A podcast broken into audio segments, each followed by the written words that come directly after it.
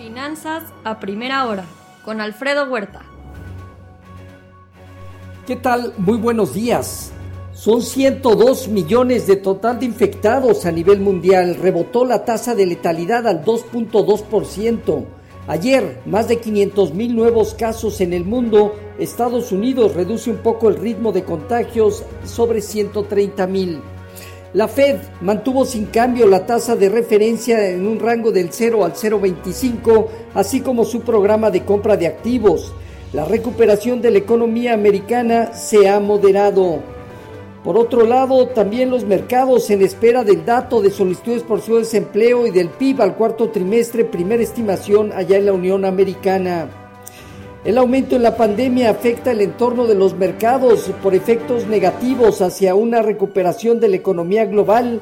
Además, empieza a darse la sobreespeculación de algunos activos en Reino Unido, donde la SEC y la Casa Blanca empiezan a vigilar. Por otro lado, en el Congreso temas pendientes, la autorización del paquete fiscal por 1.9 billones y el juicio político que empieza el 8 de febrero a Donald Trump que podría quedar sin efecto al no tener también mayoría republicana para las dos terceras partes. La Unión Europea se está quedando atrás en la carrera eh, de las vacunas. Solo ha inmunizado al 2.1% de la población versus 7.1% de Estados Unidos, 10.8% de Reino Unido o 48% de Israel. Además mantiene una fuerte tensión y presión contra AstraZeneca por el bajo volumen de entrega. Exige un calendario más continuo. Por otro lado, también Agustín Carsten comentó que hay algunos bancos centrales que están en ensayos con sus monedas digitales. Hay una necesidad de coordinación eh, internacional en temas de tecnología, legales y económicos. Dijo que el Bitcoin es un activo especulativo cuyo valor real está sustentado en el consenso de los participantes del sistema, no tiene respaldo, soporte ni seguros para los inversionistas. En Asia Pacífico, movimiento negativo entre 1 y 2%, China, Hong Kong y Japón.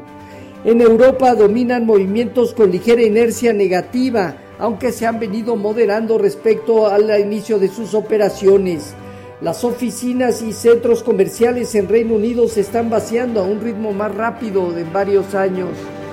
En el tema de divisas, hoy un índice dólar que gana moderadamente 0.1% con estabilidad del euro en 1.21 y retroceso del 0.3 eh, de la libra y del yen también 0.2%. En materias primas, hoy el petróleo 0.2% abajo, el oro en 1841 dólares negativo 0.4%, al igual que la plata. El cobre 0.8%. Ayer se dieron cierres negativos eh, de las eh, bolsas americanas que abren espacios para una sana consolidación. Apple generó 111.400 millones de dólares en ingresos trimestrales por aumento de ventas en China y tiene 195.570 millones de dólares en efectivo disponible. Hoy algunos reportes, American Airlines, Comcast, Mastercard, McDonald's, Loop, Valero Energy, Visa, entre otros.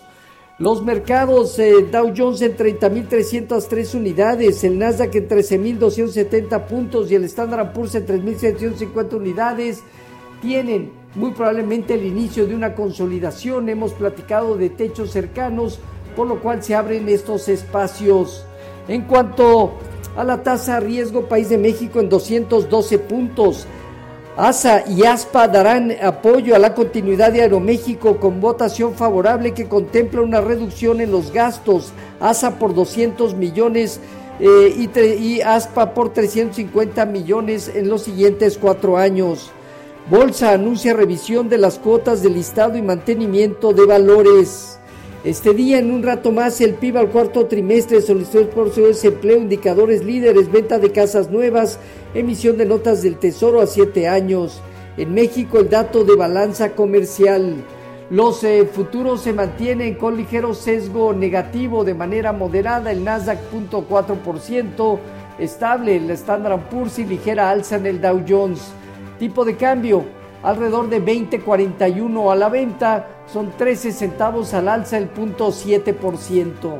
Así, lo más importante hasta ahorita en finanzas a primera hora.